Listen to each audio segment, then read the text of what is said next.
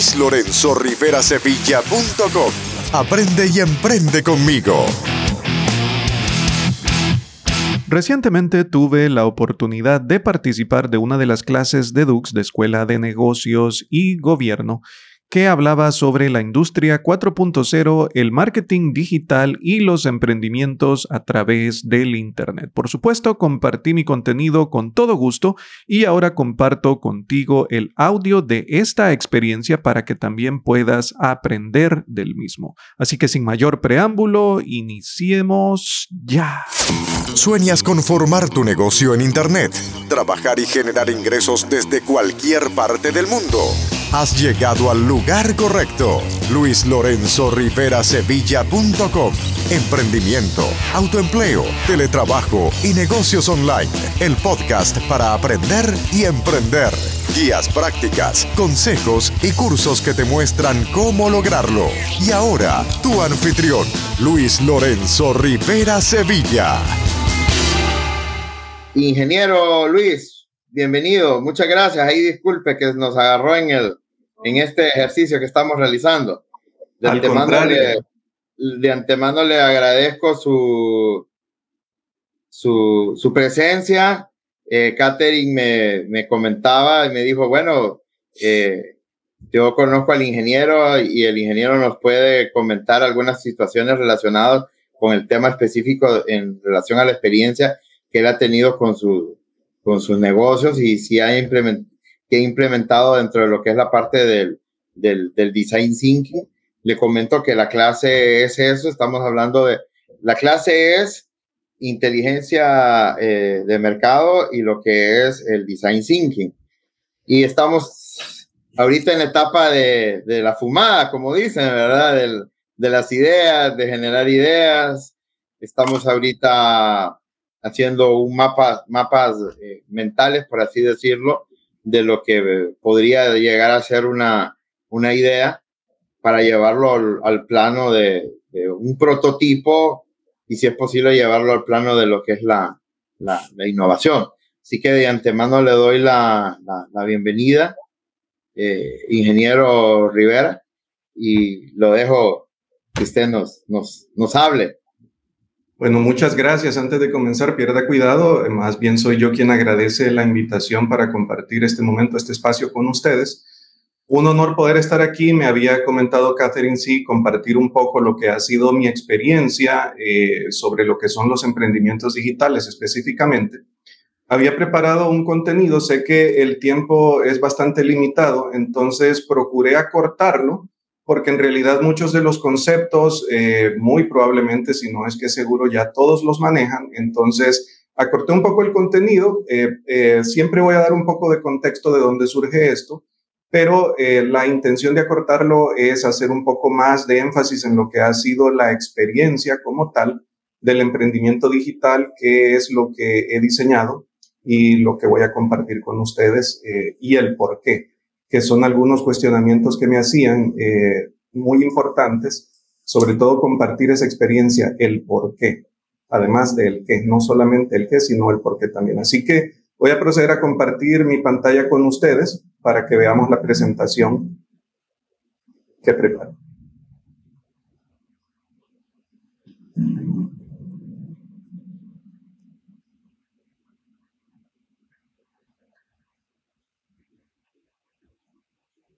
Me indican, por favor, cuando estén viendo la pantalla. Sí, está, ya está la pantalla. Ok. Ya está la pantalla. Bien, muy buenas noches nuevamente. Primero quiero presentarme. Mi nombre es Luis Lorenzo Rivera Sevilla. Soy ingeniero industrial de profesión. Tengo un máster eh, en administración de empresas, en administración industrial. Soy mercadólogo.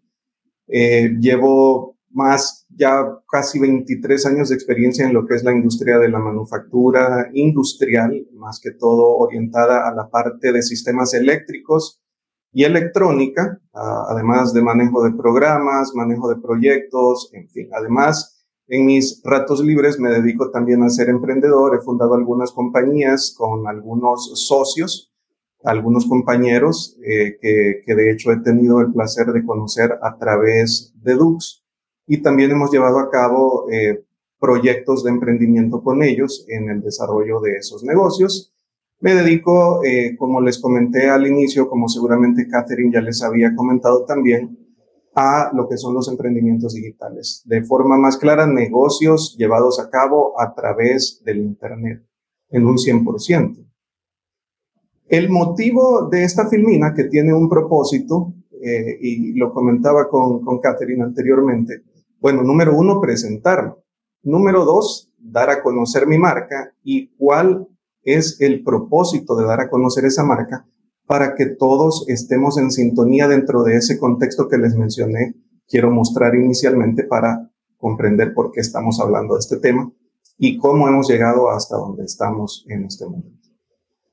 El detalle está en que, como dice allí, nuestra marca personal, tu marca personal, es la digitalización de tu reputación. Existen muchos conceptos sobre marca personal. En mi caso, este es un emprendimiento digital que además conlleva una marca personal, que soy yo, y es el propósito de la primera filmina. Y entonces, ¿cómo funciona esta digitalización de la reputación, de nuestra reputación. Hoy en día estamos tan expuestos de una forma u otra, de forma consciente o inconsciente, a los medios digitales, que todo o casi todo lo que hacemos, lo que decimos, puede quedar, si es que no queda 100% registrado en muchos dispositivos. Eh, sabemos perfectamente que la minería de datos es un negocio fenomenal que explotan gigantes tecnológicos como Google, por ejemplo. Eh, y, esto les puedo resumir rápidamente, yo sé que el tiempo es limitado, pero rápidamente darles un ejemplo de estos. Y, voy a hablar específicamente de un sistema porque es el que está demostrado, voy a hablar del sistema móvil Android. Usted puede comprar, y esto está demostrado, no lo digo yo, son hechos. Usted puede comprar un teléfono con, base en este sistema Android, puede no conectarlo, puede no registrarlo con ninguna compañía telefónica, puede no encenderlo, puede no colocarle la batería, puede no cargarlo, puede no colocarle un chip y el teléfono aún así va a registrar los datos al menos del movimiento y de los lugares que usted ha visitado.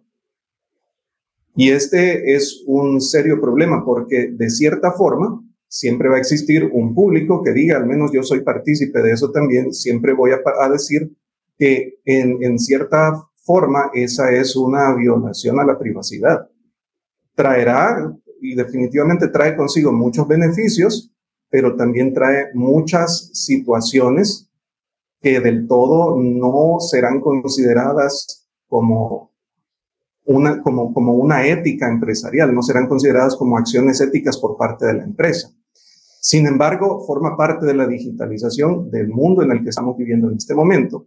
Así que debemos tener mucho cuidado con lo que hacemos, con lo que decimos, porque eso forma parte de nuestra reputación y querramos o no, somos una marca, estemos conscientes de ello o no, lo somos, y la digitalización de esa reputación se convierte en nuestra marca personal. Cada día más las compañías recurren a las redes sociales, por ejemplo, para hacer investigaciones sobre los prospectos, sobre los candidatos que están aplicando a un puesto de trabajo determinado. Y muchas veces la decisión de no contratar pudiese estar basada en esa investigación y en que las cosas que han encontrado de pronto no les parecen. Entonces hay mucha tela de que cortar. mucha tela que cortar. Lo cierto es que la digitalización de nuestra reputación se convierte en nuestra marca personal. Y el tema que nos tiene aquí, pues, es precisamente el emprendimiento y los negocios digitales, porque estamos hablando de una era digital y es a lo que va a estar enfocado este contenido. ¿Qué es lo que permite, qué es lo que permite que estemos precisamente en esta era? Bueno, el Internet. Allá por los años 90 todo el mundo recordará compañías como AOL, America Online, cuando el Internet comenzó a surgir, cuando eran muy pocas las personas privilegiadas que podían hacer uso de esta red mundial y cuyas velocidades no tenían ni siquiera punto de comparación con las que actualmente estamos utilizando.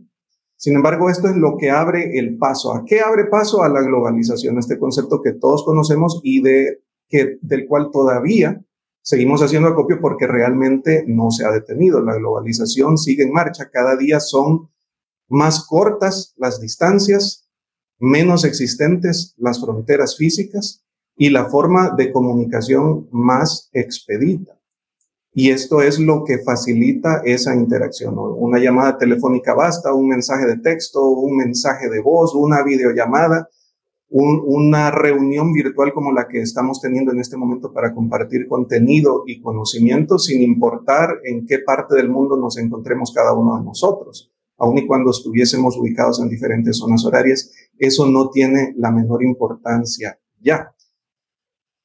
Y eso eso es lo que nos ha llevado a la era en la que estamos ubicados actualmente, que es la era de la industria 4.0, que recibe también otro nombre que es la cuarta revolución industrial. Todos sabemos que estamos viviendo la cuarta revolución industrial. Bueno, al menos todos los que estamos aquí tenemos el privilegio de saberlo porque no muchas personas lo saben. Sin embargo, contamos con ese privilegio y lo que nos trae esta era, o la manera en la que podemos resumir con algunas de las situaciones que vivimos o que caracterizan esta era de la cuarta revolución industrial, podemos hablar de inteligencia artificial en, toda su extensión, inteligencia artificial, machine learning, deep learning. Eh, les recomiendo, de hecho, un libro para cuando gusten eh, profundizar más en este tema de la inteligencia artificial. Se llama Scary Smart o, que, su traducción al español pudiese decirse que es este, da miedo de tan inteligente o inteligencia que causa temor. Y, es precisamente de algunos ex empleados de Google que hablan sobre el tema de la inteligencia artificial y cómo ésta se irá desarrollando y los cuidados que debemos tener con el desarrollo de la misma como especie humana. Hablamos también de otros temas como lo son el Internet de las cosas, la comunicación entre dispositivos, las casas inteligentes, el hecho de que los dispositivos nos hagan recordatorios, el refrigerador que por ejemplo nos diga ya no tiene leche, o la lavadora de ropa que nos diga la temperatura para el, lavado de la ropa que tiene actualmente no es la ideal, etcétera, y la comunicación entre ellos también. Entonces, cada vez más estamos hablando de ambientes inteligentes. Y ese Internet de las Cosas es precisamente lo que facilita esto junto con sistemas de inteligencia artificial que estamos, a los que estamos expuestos a cada momento. De hecho, en este momento, como les comento, eh, nuestros dispositivos móviles, eh, y, no es una teoría conspiratoria, es un hecho, nuestros dispositivos móviles están escuchando lo que estamos diciendo y están recabando datos, como les decía en un inicio.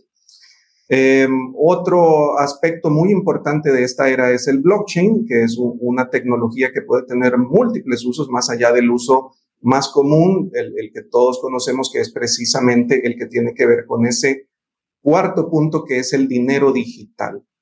Todo, absolutamente todo, se está digitalizando y el dinero no es la excepción. Es algo que ha estado con nosotros desde el principio de los tiempos. Iniciamos con trueque, con semillas, luego con monedas de ciertos metales y hemos comenzado a darle valor, ese, ese valor al intercambio de mercancías, valor de uso, valor de cambio, valor percibido en los mercados que ahora no solamente son físicos, sino que también son mercados virtuales. Y definitivamente permítanme decirles que el dinero se completamente digital, es cuestión de tiempo.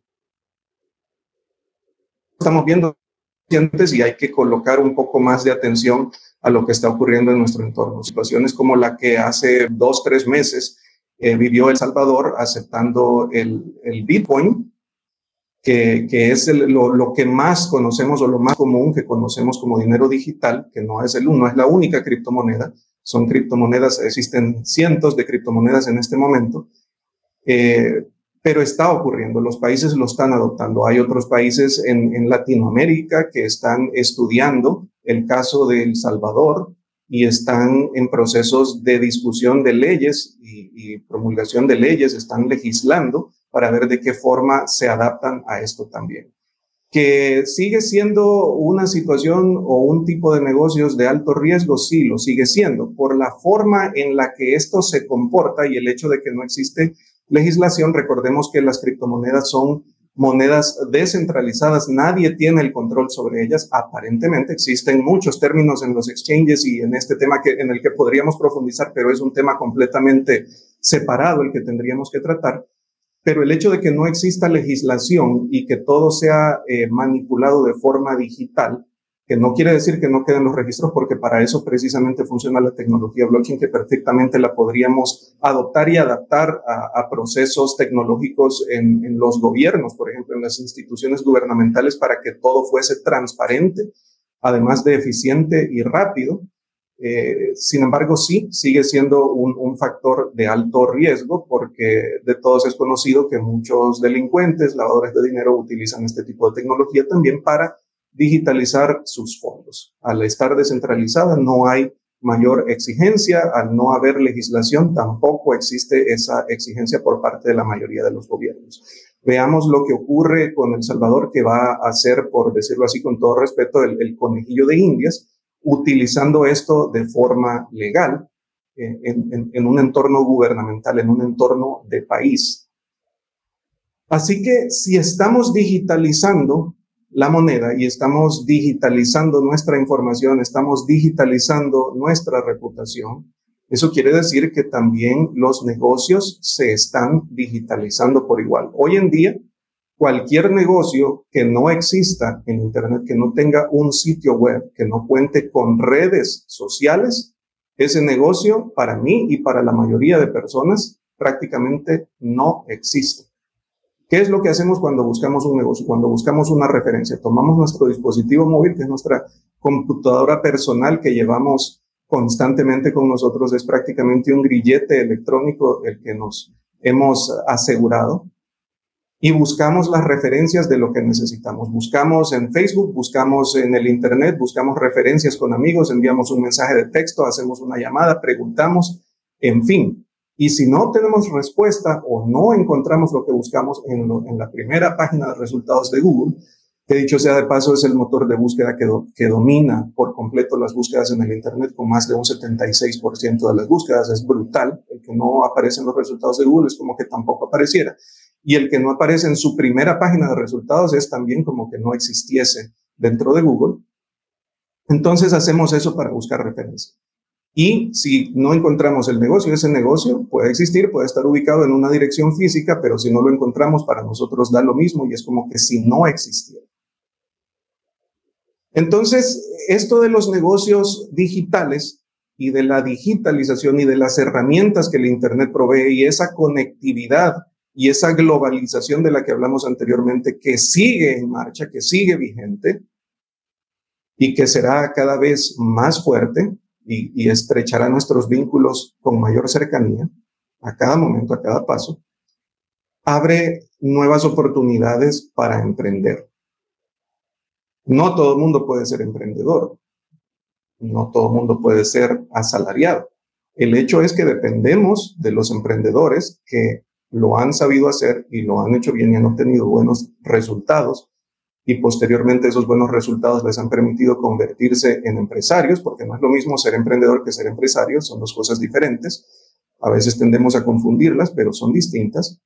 Pero dependemos de esa clase emprendedora y dependemos de esa clase empresarial, porque el modelo económico, no voy a mencionar ninguno en específico, el modelo económico, sea cual sea, sigue necesitando del dinero. Nuestras economías, nuestros sistemas económicos siguen necesitando del dinero. Dinero que ya dijimos se está digitalizando también. Entonces, abre la oportunidad para este emprendimiento. No todos podemos ser emprendedores. ¿Y por qué es que no todos podemos ser emprendedores? Porque no todos vamos a querer cargar con la definición de lo que es el emprendimiento, que la tienen frente a ustedes, ni todos vamos a poder aún y cuando querramos hacerlo, porque esto conlleva incertidumbre y riesgo siempre. Podemos tener todos nuestros estudios, podemos haber elaborado una tesis y los números y los resultados que tenemos en esa tesis pueden decirnos, sí, adelante, emprende. Y qué bien, porque eso nos da confianza. Por supuesto que no lo vamos a hacer con los ojos cerrados, mucha gente decide hacerlo y a algunos les va bien, a otros no, pero eh, para algo existen los métodos y la ciencia y el conocimiento y aquí es precisamente lo que estamos compartiendo. Entonces podemos hacer nuestro estudio y si nos arroja buenos resultados, eso es muy bueno, es mucho mejor que no tener ningún resultado. pero no garantiza, no existe una garantía de un 100% de que los resultados que ese estudio arroje nos den el éxito y los resultados que esperamos, que queremos.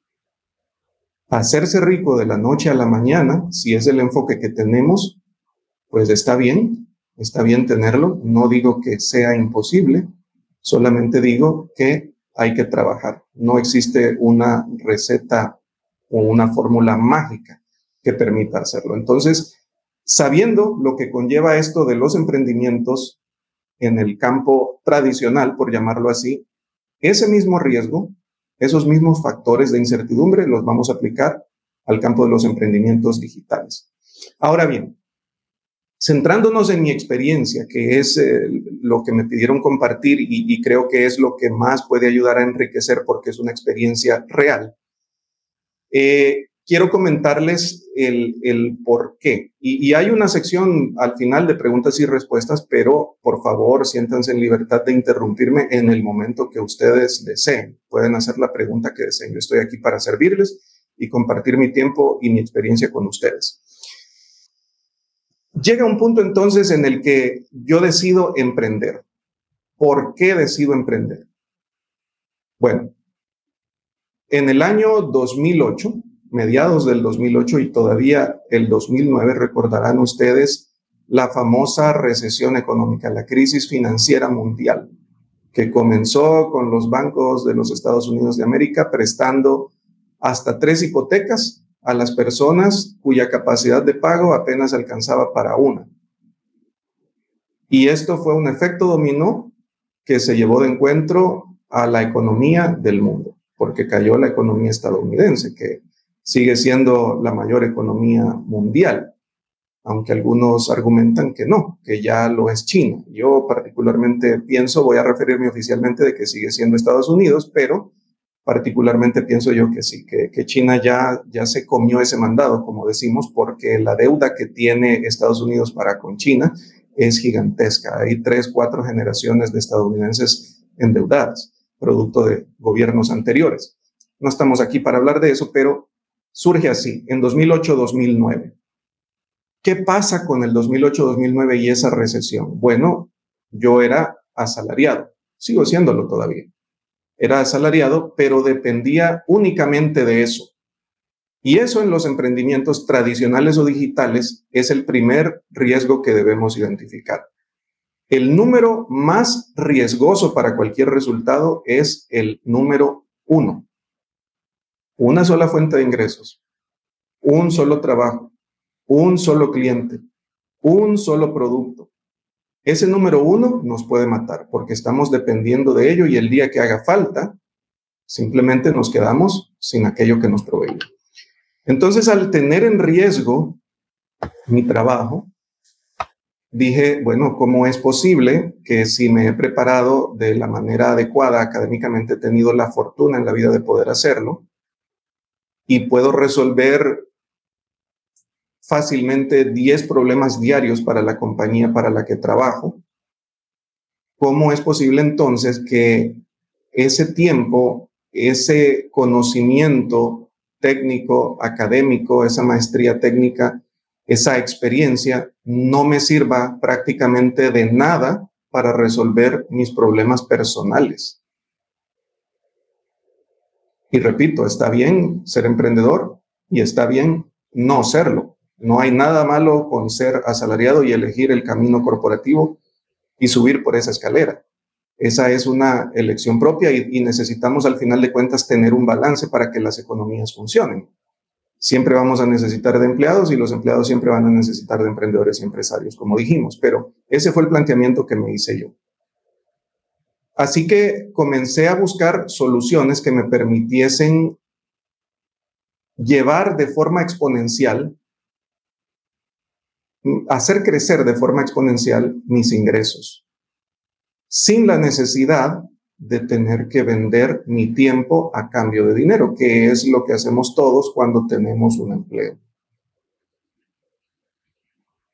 Así que busqué y definitivamente lo que encontré como solución estoy hablando de mi caso particular, fue el Internet. Y dentro de esos estudios y dentro de esas pruebas, porque les comento que, como les dije, fue 2008, 2009, así que son eh, ya 10 años desde que comencé en esto, eh, a, hacer negocios a través del Internet. Entonces estructuré un método de trabajo al que yo llegué en conclusión que es el que me funcionaba a mí. Y hace poco, dos años atrás, tomé la decisión de compartirlo con el mundo entero y estoy entonces en proceso de hacerlo por medio de mi escuela de negocios en Internet, que es así como se llama, y mi sitio web luislorenzoriverasevilla.com. Y ese método consta de seis pasos, que son los que ustedes pueden ver ahí. El paso número uno, explotar nuestro conocimiento. El paso número dos, encontrar nuestro mercado meta. El paso número tres, generar un producto mínimo viable para validar ese modelo de negocios. Crear una empresa, constituirnos, formar nuestro sitio web, que es nuestro centro de operaciones. Y finalmente, automatizarlo todo para que trabaje con la mínima intervención por parte nuestra. Así que este es el método y el modelo que sigo. Y este método y este modelo que he diseñado y que yo mismo utilizo puede ser aplicado a múltiples casos. Si cada uno de ustedes en este momento tiene un caso diferente, yo les aseguro con un 99% de certeza de que podrán aplicarlo cada uno en su caso particular. E iniciando por el primero de los pasos para profundizar en este método, cómo vender nuestro conocimiento en Internet. ¿De qué se trata esto? Bueno, llegar a la conclusión y enlazar de forma sencilla, como si fuese un ejercicio de filosofía, como si estuviésemos aplicando lógica y haciendo silogismos. De forma sencilla vamos a hacerlo con dos iteraciones. Vamos a decir qué es lo que conocemos, qué es lo que sabemos hacer.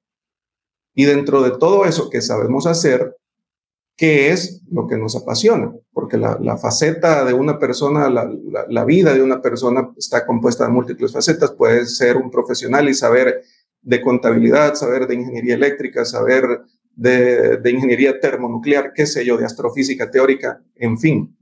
Y le puede gustar jugar al fútbol o le puede gustar hacer ejercicio, que son dos cosas completamente diferentes. Entonces, una es lo que sabe hacer, sabe hacer las dos cosas. Sin embargo, la diferencia es que quizás alguna de ellas le apasione más. Entonces, esto es lo que vamos a tratar de combinar. Lo que sabemos hacer con lo que nos apasiona. Si todo lo que sabemos hacer nos apasiona, fantástico, busquemos qué es lo que más nos apasiona. Y justo el punto donde ambos se entrelacen, esa será nuestra zona ideal, nuestra zona de genialidad. Y lo que vamos a procurar hacer entonces es convertir este conocimiento en un producto o en un servicio útil que sea capaz de resolver los problemas y las necesidades de otros. Y aquí quiero hacer un pequeño paréntesis con respecto a lo que les decía inicialmente, porque hay paradigmas que al menos en mi caso yo los he roto, y es el hecho de que necesitamos dejar de pensar como empleados solamente. Y, y, lo digo con todo respeto y lo digo desde mi punto de vista. Cada quien decidirá si lo aplica o no. Pero en mi experiencia, quien solamente se la pasa trabajando, no tiene tiempo para hacer dinero. ¿Por qué? Porque hoy en día todas estas facilidades y bueno, ni siquiera hoy en día, sino que desde siempre podemos eh, referirnos incluso a aquella famosa serie de History, los gigantes de, la historia en los Estados Unidos, que tiene que ver con los temas de la revolución industrial y todo lo demás, que, que fue el inicio que marcó, de hecho, todo esto de lo que estamos hablando, porque el dinero no se gana trabajando, se gana pensando. Y los empresarios nos lo han demostrado. Lo que pasa es que no tenemos tiempo y como no tenemos tiempo nos la pasamos trabajando y como nos la pasamos trabajando entonces no tenemos tiempo de hacer dinero. Porque no pensamos. Porque estamos sumergidos en el mundo de la resolución de problemas de la compañía o de la persona que paga nuestro salario. Repito, no hay nada de malo con eso. Es una decisión personal y así funciona la economía a nivel mundial. Lo repito nuevamente, pero es el paradigma que yo he roto y que comparto con ustedes. Y entonces, ¿qué podemos hacer si, si se trata de vender nuestro conocimiento? ¿Qué podemos hacer para convertir ese conocimiento en algo útil que solvente las necesidades y los problemas de esas otras personas? Si no tenemos tiempo, bueno, si no tenemos tiempo necesitamos hacerlo. Si ya somos conscientes y, buscamos, o al menos nos acabamos de dar cuenta del paradigma anterior, entonces necesitamos hacer un alto y observar, porque la única forma en la que vamos a encontrar problemas que van a ser iguales a nuestras oportunidades, problemas que experimenta la, la gente, el resto del mundo, va a ser a través de la observación. Y una técnica para observar y para figurar potenciales modelos de solución a esos problemas de los que nos hemos dado cuenta es, por ejemplo, existen muchas, esta nada más es una propuesta, es la metodología Scamper, que es un acrónimo. Scamper quiere decir, por sus siglas en inglés realmente, pero aquí está traducido al español, sustituir, combinar, adaptar, modificar, proponer otros usos, eliminar y reordenar.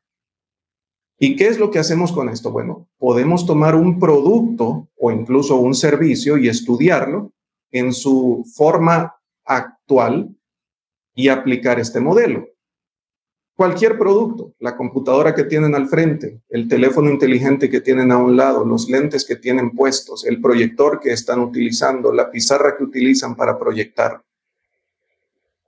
cualquier cosa y aplicarle esta metodología y comenzar a ver en ese producto o en ese servicio qué es lo que podemos sustituir, qué cosas podemos combinar. Ejemplo de la combinación, por ejemplo, nuevamente esto, es teléfono, es un dispositivo de navegación de Internet, es videograbadora, es eh, cámara fotográfica, es agenda, es correo electrónico, es calendario, es muchas cosas. Combinar adaptar a ese nuevo uso que nosotros estamos pensando, modificar, si hay que modificar algo físicamente o el orden del proceso en el cual este servicio funciona, se puede modificar también, proponer otros usos, eliminar aquello que consideremos que no es necesario tener, que eh, entra en parte de metodologías como pueden ser el CTO o, o la metodología BABE,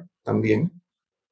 Y me dicen si hasta aquí está todo bien o, tienen alguna pregunta.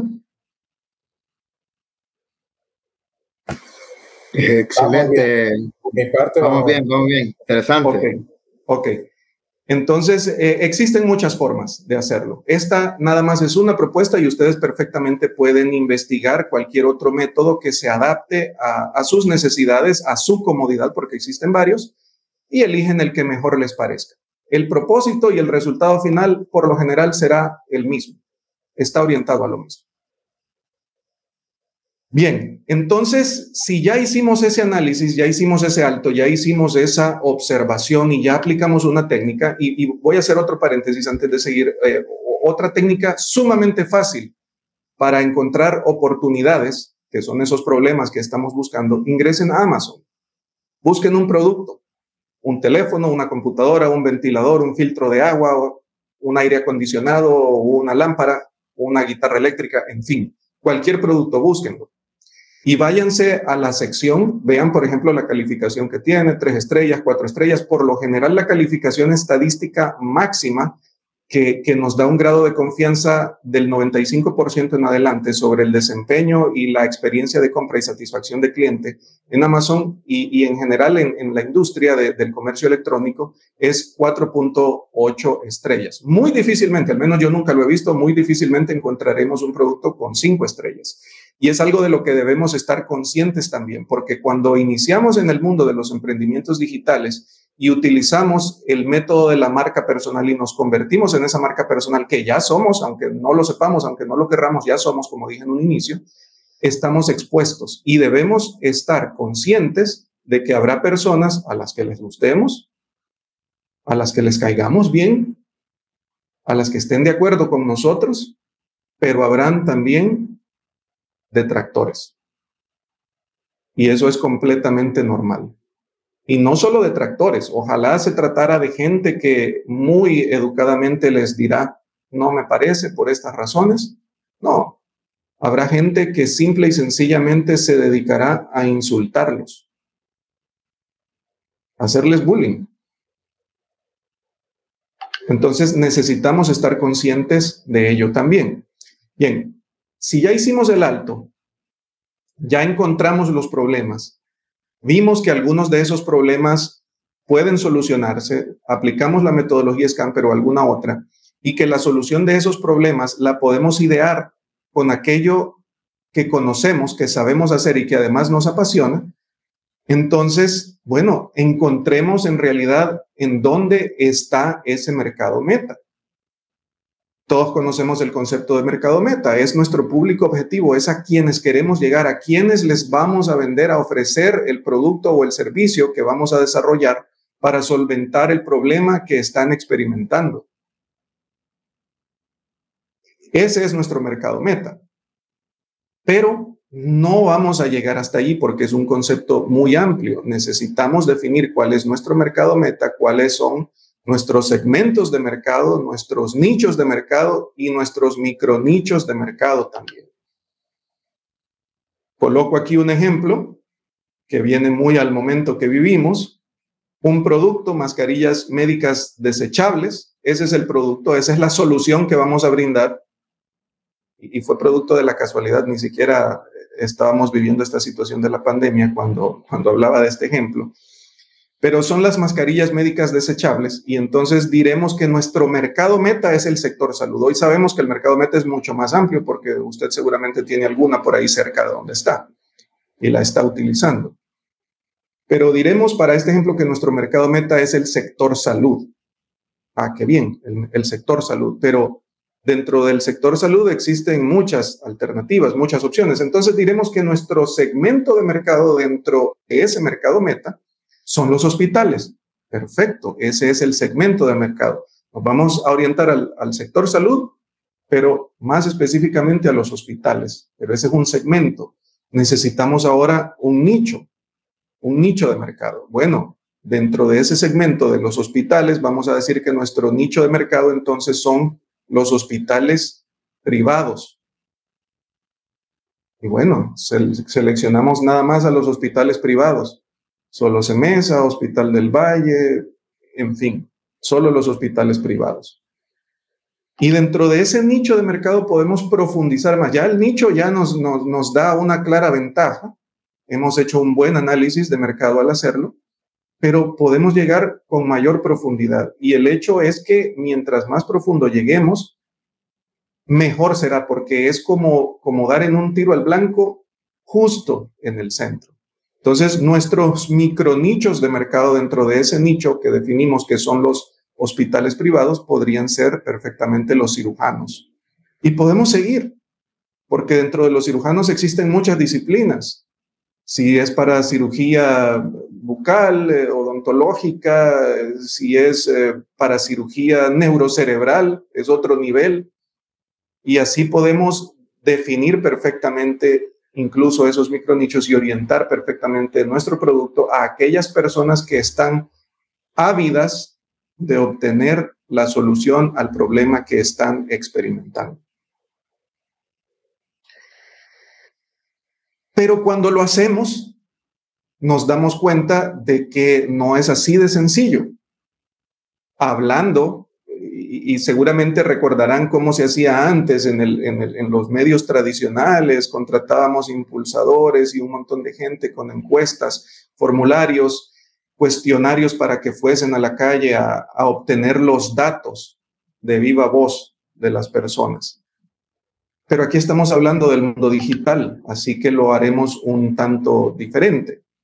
Y resulta ser que las personas no buscan nuestros productos y tampoco están buscando nuestros servicios, en la mayoría de los casos. La persona que quiere colgar un cuadro en la pared de su sala, en su casa, no quiere un taladro, no lo necesita, no lo quiere.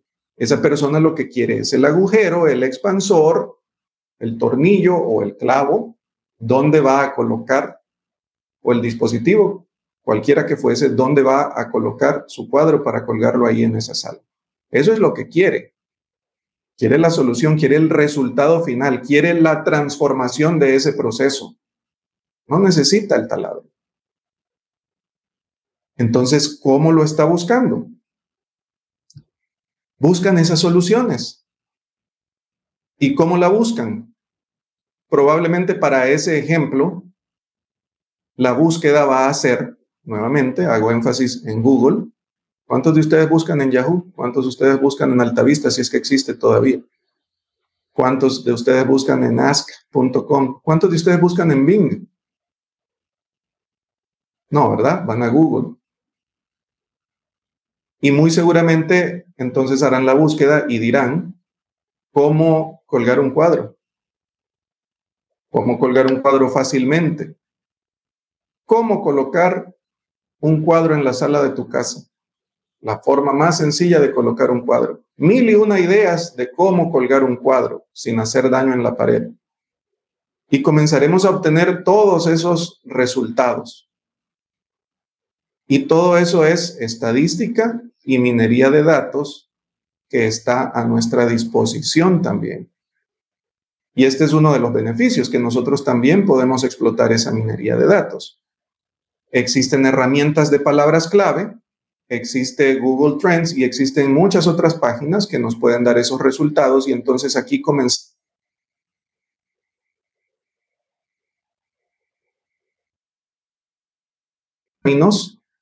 de long tail keywords o de palabras clave que son bastante largas, que son frases de búsqueda ya.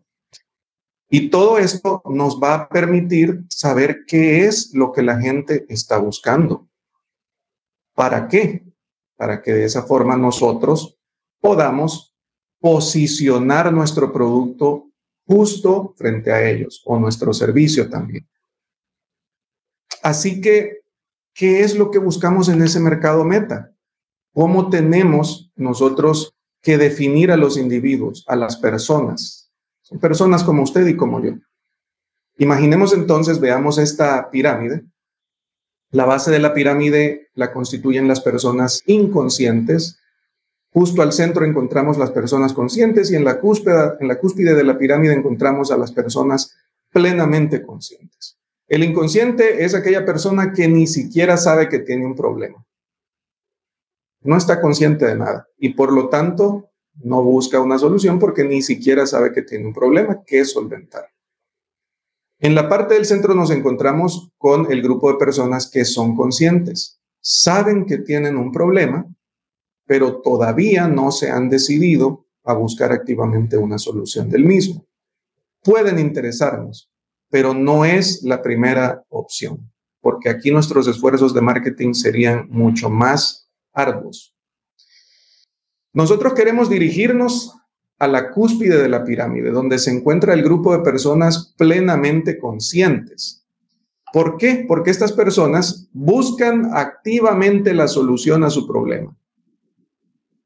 Además, cuando ya hemos definido mercado meta, segmentos, nichos y micronichos, tenemos que recordar y darnos cuenta de que esos segmentos, nichos y micronichos están compuestos por grupos homogéneos. Comparten necesidades, comparten ciertas características, están conscientes del problema, tienen voluntad de solucionarlo y además de tener la voluntad de solucionarlo, cuentan con los recursos económicos necesarios para hacerlo.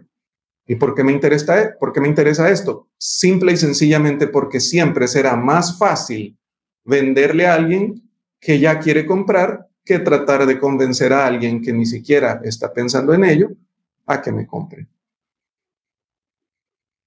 Entonces, de eso se trata este estudio de mercado y de eso se trata cómo encontrar nuestro mercado meta para que exista esa unión ideal de producto o servicio y persona que lo está buscando. Vamos al paso número tres. Ya tenemos, ya sabemos qué es lo que vamos a hacer, ya sabemos cómo explotar nuestro conocimiento, cómo transformarlo en un producto, ya encontramos la necesidad que vamos a solventar, ya tenemos estudiado nuestro mercado meta, a quién le vamos a ofrecer esa solución. Llega entonces el momento de validar ese modelo para saber si funciona o no funciona. Y anteriormente, y todavía muchas personas, incluso con, con la, el diseño y la fabricación de productos físicos, siguen este sistema en el que desarrollan todo. No, es que yo tengo una solución y voy a desarrollar, eh, como hablaban, justo cuando entré, un empaque nuevo 100% biodegradable, que en siete días, una vez que se haya consumido el líquido que porta dentro, se torna biodegradable. ¿Y cuánto más va a pagar por esta botella? Bueno, cada botella de estas cuesta 500 lempiras. Mucha gente las va a comprar en nuestra situación por los factores que ya hablaban y podemos entrar en estudios de las cinco fuerzas de Michael Porter y modelos económicos, en fin. Pero mucha gente lo hace y se da cuenta cuando llega con el producto por 500 lempiras que es sensacional el producto, es fabulosa la solución, definitivamente repara un problema que tenemos, pero no va a tener la aceptación que quizás esperábamos. Así que la forma de validarlo es por medio de un producto mínimo viable, para no invertir todo el tiempo, el dinero y el esfuerzo en crear algo que finalmente no va a tener la aceptación que buscamos. Un producto mínimo viable es simplemente un producto que cumple con las, con las características básicas, mínimas, necesarias para validar ese modelo que tenemos. Cumple con la función primaria nada más, digámoslo así.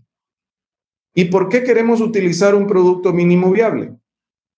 Porque vamos a pensar de forma inteligente y en todos esos modelos de design thinking del que hablaban, yo utilizo una metodología y volvemos a lo mismo, cada quien encuentra lo que mejor se adecua a sus necesidades, a su forma de ser y de comprender. Yo utilizo la metodología de The Lean Startup, que podríamos traducirla como la empresa emergente esbelta.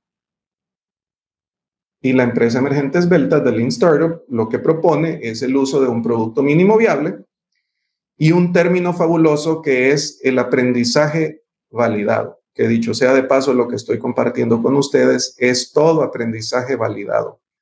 No es teoría, es práctica real. ¿Y cómo funciona esta metodología entonces? Bueno, aquí, justo aquí está el resumen de su funcionamiento y lo coloqué como si fuese una línea de tiempo porque de hecho así lo es y así ustedes solo tienen que llenar los tiempos propuestos de su plan. Iniciamos por generar una idea. Utilizamos la metodología SCAM, pero cualquier otra, y entonces sabemos que necesitamos solucionar un problema y generar valor. Y formulamos una hipótesis esa hipótesis debe de ser, forzosamente, porque lo que estamos tratando de, formar es un negocio. Si creo este producto o servicio, entonces voy a solucionar tal o cual problema o dificultad y seré capaz de construir un negocio sostenible en torno de ello. Esa es mi hipótesis. Y claro que pueden hacer pruebas de hipótesis. Eh, de hecho, los aliento a que lo hagan. Eh, siempre tendrán la hipótesis nula, una hipótesis alternativa. Pueden eh, utilizar herramientas como el 6 Sigma, pruebas de hipótesis, investigación de operaciones, en fin. Y generamos entonces el producto mínimo viable, aquel que cumple con las características mínimas, básicas, necesarias para validar mi modelo, para ver si va a tener aceptación. Y el aprendizaje validado es toda la retroalimentación que yo recibo por parte de ese mercado meta. Probaron el producto, les gustó, no les gustó, qué porcentaje de aceptación tuvo, qué experiencia, qué recomendaciones me dan, por qué tiene que ser azul. Si saben que tiene un propósito el hecho de que sea azul, aun y cuando sea plástico y genere benceno, tanto con el calor como con el frío, envenenamos el agua que tenemos aquí. Eh, y estoy tomando benceno, y todos lo hacemos, igual con los aires acondicionados. Eh, validamos y recibimos esa retroalimentación, esa información por parte de nuestro mercado meta, de nuestro nicho y nuestro, nuestro micronicho de mercado que definimos anteriormente. Y entonces ese aprendizaje validado me permite en el acto, como yo no he invertido todo el tiempo, ni todo el dinero, ni todo el esfuerzo en crear esto, me permite generar iteraciones rápidas, hacer modificaciones a mi plan y volver a iniciar el ciclo en caso de que sea necesario. Si ya lo validé y ya funcionó y tuvo una muy buena aceptación, entonces sí me voy con todo. Y entonces ahí es donde comienzo ya la parte de marketing, la parte de, mercadeo. Necesito capital para inversión, capital semilla. Necesito inversionistas, de pronto gente que quiera ser socio junto conmigo. Recuerden ese programa famoso, el Shark Tank esa es una forma. Otra forma eh, que yo recomiendo mucho es el crowdfunding, que seguramente es un término que, ya conocen todos. Y así obtenemos inyección de capital. Y entonces formamos nuestro producto y entramos en ese penúltimo punto que es el desarrollo y el ciclo de vida del producto. Y entonces entramos en el proceso de desarrollo de productos. Los digitales son mucho más fáciles de desarrollar y de producir tienen muchas ventajas y vamos a verlo en las conclusiones al final, dependiendo de las preguntas que hagan ustedes. Y ese ciclo de vida es algo que se comporta, todo el mundo ha visto esa gráfica, es casi una S, justo cuando ya va en decremento el ciclo de la vida del producto, llegamos al año siguiente y hacemos un nuevo lanzamiento, mejoramos la cámara, ahora el micrófono es mejor, es de alta fidelidad, ahora la pantalla tiene mayor pixelaje y es una imagen más nítida la que ofrece y vamos y compramos nuevamente el, del año siguiente, aun y cuando éste se encuentre en buen estado todavía. Que ese es otro problema, la basura electrónica que generamos, todo el desecho electrónico que, que generamos para con el planeta. Apple sí tiene soluciones para ello. Y lanzamos y relanzamos constantemente. Y finalmente entramos en ciclos de mejora continua que tienen que ver con todo eso ciclos de mejora continua por medio de herramientas como círculos de Deming, podría ser. En mi caso, yo prefiero el, uso de la metodología Lean Six Sigma y el diseño para Six Sigma.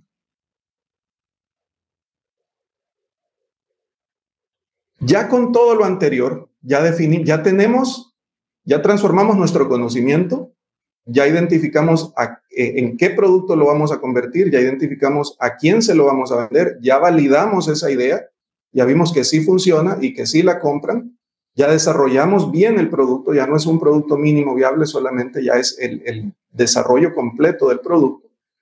Entonces ahora sí, convirtámonos en una empresa. ¿Por qué?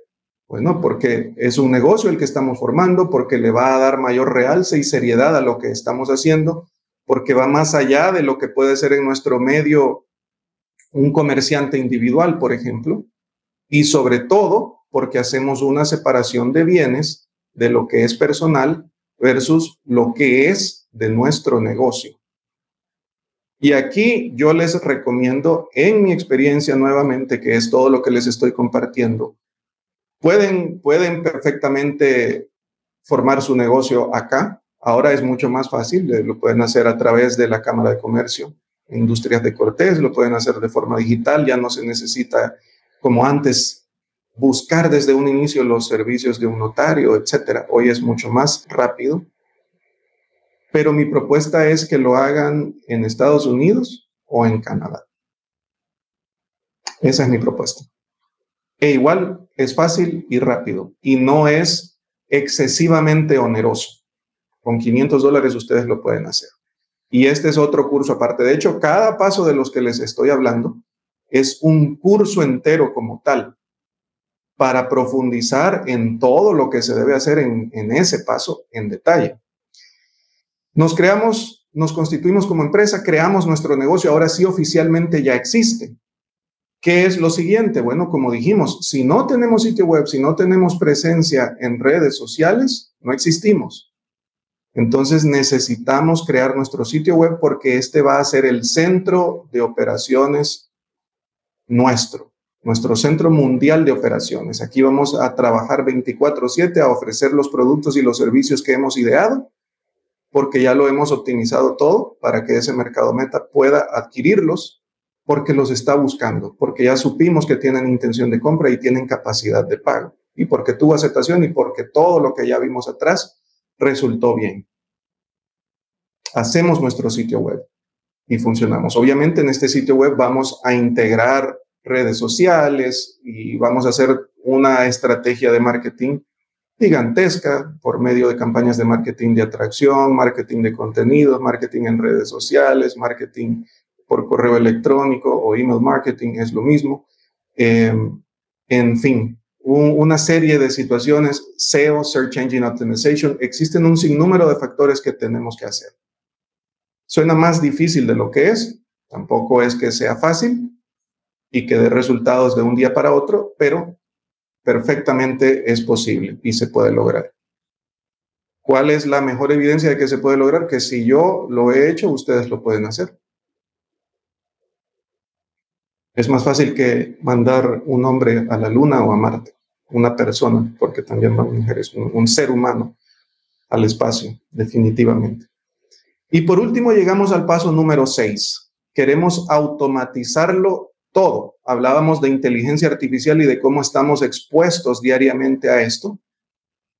Y esta es la forma en la que vamos a integrar la automatización de sistemas. Vamos a poder hacerlo al 100% con todo, que el negocio funcione sin que yo tenga que intervenir absolutamente en nada. No, por supuesto que no. No hemos llegado a ese punto, pero sí que podemos automatizar procesos y hacernos la vida más fácil, porque recordemos lo mismo, quien no tiene tiempo para observar o quien solamente se la pasa trabajando no tiene tiempo para ganar dinero. Y nosotros queremos ser observadores constantes, porque en la medida que observemos estaremos descubriendo nuevas necesidades y podremos proponer nuevas soluciones que finalmente se transformarán en lo mismo y repetir ese ciclo innumerables ocasiones. Porque el mercado está allí, hay un mercado casi para cualquier cosa casi para cualquier cosa. Principalmente, ¿qué es lo que vamos a automatizar? Bueno, vamos a buscar llegar a un nivel que yo denomino el de omnipresencia virtual. Estar en todas partes a la vez, virtualmente, por supuesto. Y esto lo logro con, no solamente con esto, pero una de las herramientas con las que lo puedo lograr es a través del email marketing. Y otra herramienta por medio de la cual puedo lograrlo y que va a facilitar la entrega de este producto o de este servicio que hemos ideado son las pasarelas de pago.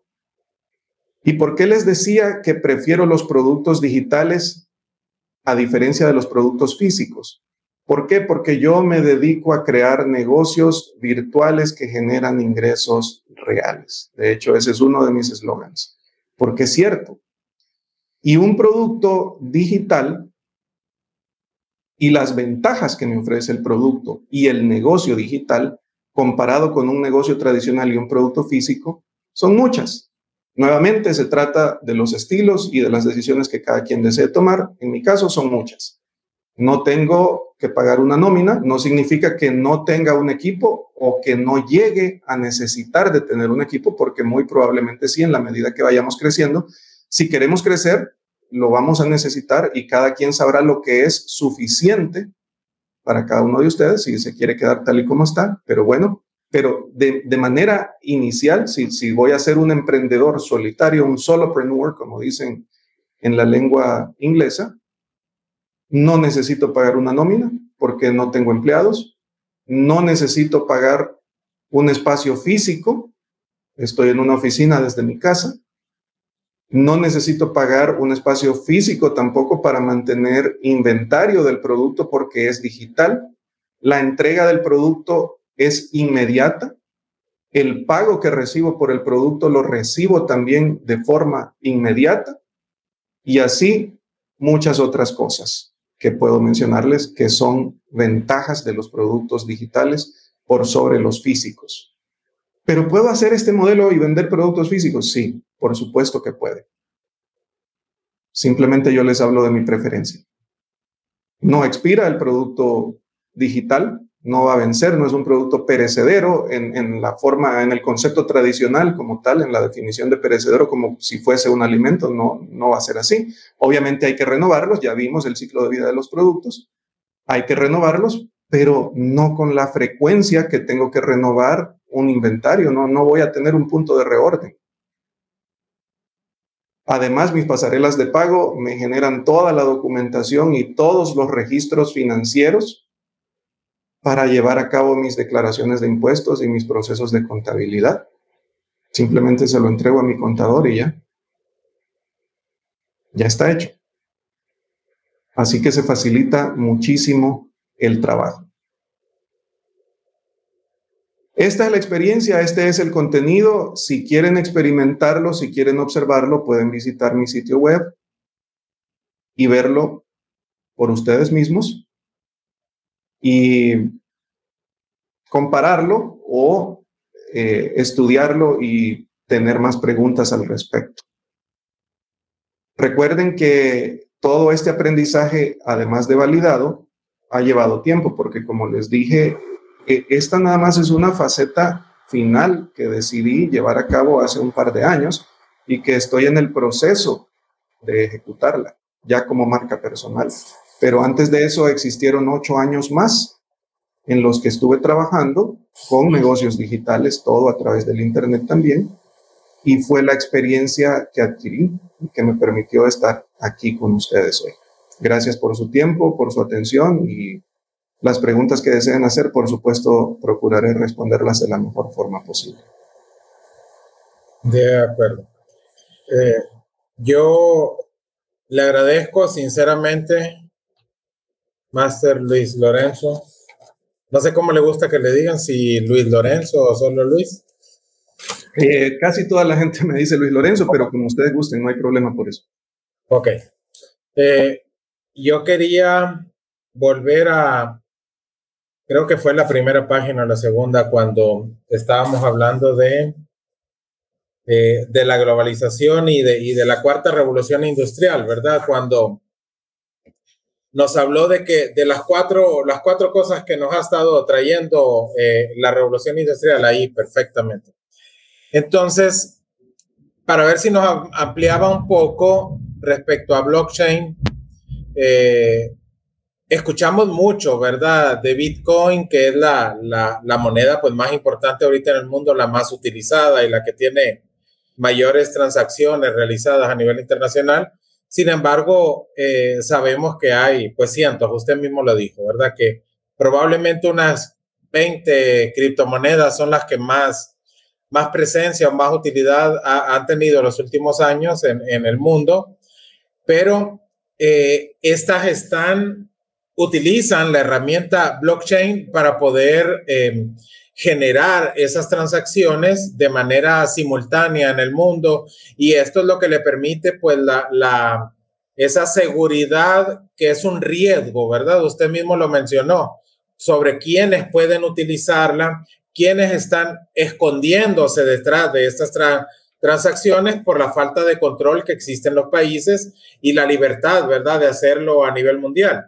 Sin embargo, hemos visto que inclusive El Salvador, que, que ha sido quien ha revolucionado el mundo ahorita con, con ponerla como una moneda de curso legal, eh, no estaba preparado ni tecnológicamente ni con toda la plataforma que se necesitaba para poder acelerar la economía como ellos lo hablaban y lo vociferaban. O sea, América Latina creo que todavía no está. Probablemente en Sudamérica, Argentina, Brasil estén más cercanos de, de poder desarrollar eh, eh, una plataforma que acelere verdaderamente un, un poco la economía.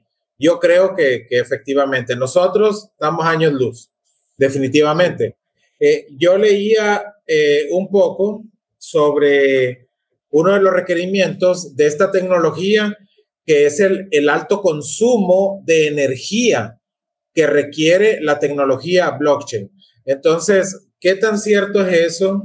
Eh, ¿Qué consecuencias podría traernos, sobre todo a países como Centroamérica, que a veces, cuando menos lo esperamos, hay un problema que, que se apaga todo Centroamérica, como pasó hace un par de meses. Se apagó Guatemala, Nicaragua, eh, Honduras, El Salvador. O sea, fue, fue salvaje ese apagón que fue de pérdidas millonarias para todos, ¿verdad? Por ese, no sé cuántas horas, no recuerdo, pero lo vivimos hace poquito.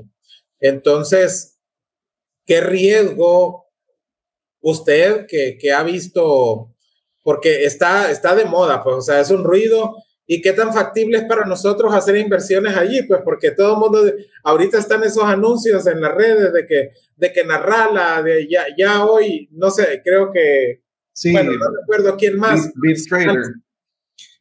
Se hablaba de que están usándolo. Sí. Ok, muy bien, gracias, gracias por la pregunta, excelente. Y sí podemos profundizar con todo gusto un poco en eso. Bueno, la tecnología blockchain, como su nombre lo indica, es una cadena de bloques. ¿Cómo está constituida esta cadena de bloques? Por supuesto, es virtual, es todo electrónico, es todo digital, es todo criptográfico. Esta cadena de bloques eh, surge, la tecnología blockchain surge en el año 2009 de la mano con el Bitcoin, que es la primera criptomoneda en existir.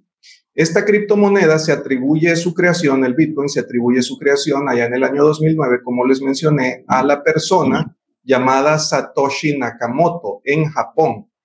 No existe certeza plena de que sea una persona real, un seudónimo o un grupo de personas.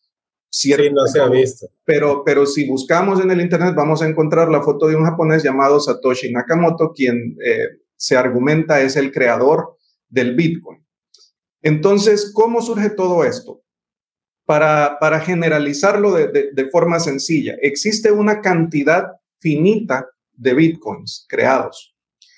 Y entonces escuchamos el término minería de bitcoin. En esta minería es en donde nosotros necesitamos una fuerte inversión de tiempo y de dinero en minar precisamente esos bitcoins. ¿Qué significa eso? Es como que si yo tuviese una mina de oro y tengo que invertir en trabajadores y en herramientas que entren a esa mina, la exploten y saquen el oro afuera.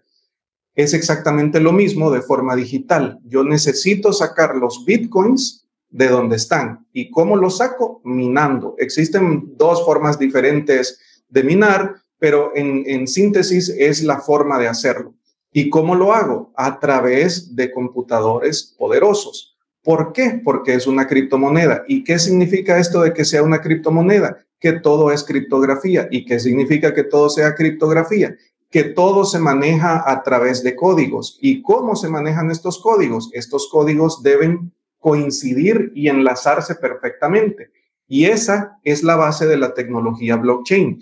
Esos bloques están conformados por computadoras en diferentes partes del mundo. Es una red de computadoras que perfectamente podría ser la mía que tengo en este momento, perfectamente podría ser el iPad que tengo al lado, perfectamente podría ser la computadora que tengo en el trabajo y las que tienen ustedes ahí, porque es una red mundial libre y descentralizada y se utiliza para que estos esquemas criptográficos, estos códigos que se van enlazando, coincidan a la perfección y queden, una vez que se enlazan, registrados. ¿Cómo quedan registrados? Número uno, tienen que coincidir a la perfección. Si hay un número, porque todo es digital, si hay un número que no concuerda, no se enlaza, se rompe el bloque y eso da una alerta a toda la red, porque toda la red sucumbe ante ese error, que puede ser que habría que definir por qué ocurre el error, pero lo que uno se imagina es un ataque de fuerza bruta de alguien que está tratando de irrumpir o haciendo transacciones fraudulentas a través de la tecnología. De allí el hecho de que se proponga esta tecnología para sistemas de transparencia, como les mencionaba en un inicio, porque tiene muchas otras aplicaciones. Eh, esa es la base de la tecnología blockchain. ¿Por qué el alto consumo de energía? Porque yo necesito los computadores y los computadores generan calor y como lo que estoy haciendo yo es descifrando esos códigos para hacerlos coincidir y poder minar las monedas, sacarlas de la mina donde están y llevarlas al mercado mundial y que se puedan mover, que se puedan comprar y vender, entonces por eso necesito esa eh, inversión en tecnología y en consumo energético que mm, se va mucho en calor.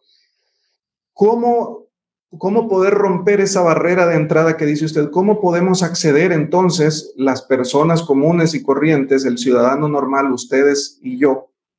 ¿Cómo podemos acceder? ¿Cómo compro Bitcoin en este momento? Bueno, ahora al mediodía el Bitcoin estaba, un Bitcoin a 61 mil dólares. Cuando surgieron en 2009, un Bitcoin valía un centavo. Si, si hubiésemos comprado 100 dólares o 1000 dólares en Bitcoin, si tuviésemos 1000 Bitcoins hoy en día, 1000 por 61 mil, son 61 millones de dólares los que tendríamos en Bitcoin en este momento. El atractivo que tienen estas criptomonedas es que como están descentralizadas y funcionan eh, con base en la ley de oferta y demanda más que todo, más que todo porque también sufren de influencia los mercados y de manipulación esos mercados, como cualquier otro, es, algo normal que ocurre, este, y los precios pueden caer, así como pueden subir. Ese es el atractivo, la volatilidad y la potencial eh, forma de hacernos ganar dinero rápido, de manera exponencial, de multiplicar lo que sea que hayamos invertido. Y rápido es entre comillas, porque la persona que compró esos mil bitcoins hace 10 años esperó 10 años para que llegara a 61 mil dólares. En diciembre del año pasado también llegó a los 60 mil dólares. Así que no sé si este de hoy fue un nuevo máximo histórico, tendría que revisarlo, pero es así este, como funcionan. ¿Qué alternativas tenemos entonces? Existen plataformas de las que nosotros podemos hacer uso y existen plataformas que pueden ser fraude y existen plataformas que no lo son. Eh, ¿Cómo puedo minar si yo no quiero invertir en tecnología ni quiero tener ese gasto oneroso en energía eléctrica ni estar a, expensas de que cada vez que se vaya el flujo de energía eléctrica yo pierda o se dañe mi equipo que fue tan caro y que me costó tanto conseguir, que realmente no cuesta tanto conseguirlo porque lo pueden comprar incluso por Amazon o por Alibaba y lo pueden conectar en su casa, hacen un cuarto frío, como que si fuese un cuarto de sistemas, colocan un buen aire acondicionado potente y ahí lo tienen. Eso se puede hacer. Pero lo que yo recomendaría es entonces que entren en alguna plataforma de minería de bitcoins, donde se puede rentar ese espacio. Yo rento el espacio por una cierta cantidad de días, eh, lo pago anticipadamente un mes, dos meses, tres meses, un año, y estoy minando. Estoy pagando un alquiler por ese espacio, pero estoy obteniendo monedas a cambio. ¿Es un negocio? Por supuesto. Negocio para el que lo renta y negocio para el que está minando, pero debe medir esto. Y la forma de medirlo es a través de las tendencias del mercado y la forma de entender las tendencias del mercado es a través de los exchanges y la forma de interpretar los exchanges tiene que ver con la manera de interpretar estadística, gráficos de velas, eh, tendencias, eh, alzas en el precio, situaciones que ocurren en el mercado mundial, economías que suben, economías que bajan, ballenas, que son las personas que son capaces de influenciar los mercados o de manipularlos a su antojo, fraudes, en fin, existen múltiples factores de los cuales tenemos que tener cuidado y conciencia a la hora de hacer esto. Por eso son considerados negocios de alto riesgo. Pero dentro de lo que cabe, esa es una solución que se puede tener. Otra solución es utilizar plataformas, que es una plataforma que yo utilizo y recomiendo y que la pueden usar eh, con confianza. Eso sí, esto y, quiero que quede bien entendido, esto no es consejo financiero alguno. Y repito, estos son negocios de alto riesgo y cada quien lo hace bajo su riesgo propio. No es consejo de inversión ni consejo financiero alguno porque no soy economista ni estoy capacitado para darle consejos de inversión a nadie. Comparto mi experiencia, lo que me ha resultado bien y comparto mi experiencia en lo que me ha resultado mal también y ya se las voy a compartir. Podemos hacer uso de una plataforma como Uphold. ¿Por qué me gusta Uphold? Porque yo puedo utilizar Uphold para comprar, vender Bitcoin y algunas otras criptomonedas eh, principales de las top 10 o las top 20, que dicho sea de paso eh, es el, el, Bitcoin, el Ethereum y el Litecoin. Ethereum tiene su propia red blockchain y próximamente se va a tener Ethereum 2.0, que será una red muchísimo más rápida y segura. Entonces el Bitcoin es como que si fuese el oro digital, el Ethereum es la plata digital y el Litecoin es eh, el bronce digital, digámoslo así. ¿Verdad? Eh, entonces pueden utilizar una plataforma como Uphold y también les puedo recomendar y dejen, déjenme por favor compartirles mi pantalla. De, permítanme recomendarles. También pueden visitar mi sitio web justo en mi blog, Yo les ofrezco un artículo mucho, muy completo llamado Criptomonedas 101, todo lo que necesitas saber para iniciar a invertir y generar ganancias con Bitcoin y otros activos digitales. Léanlo, es la base de lo que ustedes necesitan saber antes de decidirse a llevar a cabo negocios. La parte mala, ¿cuál ha sido la parte mala? Existen múltiples páginas, plataformas que se dedican a, hacer estafas. ¿Cuál es la estafa más común? Los esquemas Ponzi. Si conocen lo que es un esquema Ponzi, un esquema Ponzi es en el que yo les digo a ustedes, eh, le digo al primer inversionista, mire, tengo un, eh, un sistema de inversión fabuloso, eh, usted deme 100 dólares y por cada 100 que me dé yo le regreso 120. Y voy donde el segundo y le digo la misma historia y el segundo también me da los 100 dólares y de esos 100 yo tomo 20 y se los doy al primero. Voy donde el tercero le pido 100, tomo 40, le pago los 20 a los otros dos y llego así constantemente. Yo me estoy quedando con una gran parte de la tajada, pero no es sostenible en el tiempo porque llega un punto en el que si dejan de ingresar personas en el volumen que yo necesito para poder seguir satisfaciendo a los primeros inversionistas, que no saben que están siendo estafados, yo sigo aparentando que el modelo funciona y los primeros siguen recibiendo su dinero y están felices. Pero si dejo de recibir volumen de inversionistas y los inversionistas son pocos, llega un momento en el que el último que me dé los 100 dólares, yo tengo que repartir solamente los 20 y solamente lo puedo hacer cinco veces hacia atrás. Y entonces el esquema se me cae y todo el mundo se da cuenta de que es una estafa. El esquema Ponzi siempre termina por caerse y todo el mundo siempre se da cuenta de que es una estafa. Por lo general, muy tarde. Yo tengo una demanda puesta en España, es una demanda internacional con la que tuve que ir con la Embajada Española, con la Corte Suprema de Justicia, con el Ministerio de Relaciones Exteriores y tener abogados, un bufete de abogados en España para llevar mi caso junto con otras 38.999 personas porque fuimos 39 mil afectados, de un esquema Ponzi muy, muy bien planteado, donde la empresa estaba legalmente constituida, tenía un socio en España que era el CEO y que es quien está pagando los platos rotos, de eso también les hablo en el artículo, otros dos socios, uno en Francia, otro en Bulgaria, que son prófugos de la justicia. El de España está preso con prisión preventiva, acusado de enriquecimiento ilícito, lavado de activos y estafa continuada. Yo invertí 5 mil dólares, esos 5 mil dólares los transformé en 20 mil, los 20 mil los transformé en 50 mil, los 50 mil los transformé en 100 mil y los 100 mil los transformé en 300 mil dólares. Si yo hubiese cambiado, llegué a tener 5 bitcoins, que no se oye mucho, pero consideren de que en diciembre del año pasado esos 5 bitcoins valían 60 mil dólares, esos son los 300 mil dólares de los que les hablo. En este momento yo tendría 300 mil dólares más de lo que tengo, del capital X que maneje. Sin embargo, esto, y, hoy sería más porque valía 61 mil. Entonces estoy esperando el desenlace que vaya a tener ese juicio, pero eso posiblemente puede tardar como mínimo dos años más. Así que eh, a cualquiera se le quitan las ganas. Y una regla en, cualquier negocio y en cualquier inversión es que uno nunca debe invertir más de aquella cantidad que esté en disposición de absorber como pérdida. Si todo lo que tengo son 100 lempiras y me hablan de una inversión y que la inversión es de 100 lempiras, y si usted invierte esos 100 lempiras, deja de comer o queda en la calle, no los invierta. Si tiene un millón de lempiras y le piden una inversión de 100, creo que perfectamente puede hacerlo sin ningún riesgo porque esos 100 lempiras no definen su futuro ni lo que vaya a ocurrir con su vida.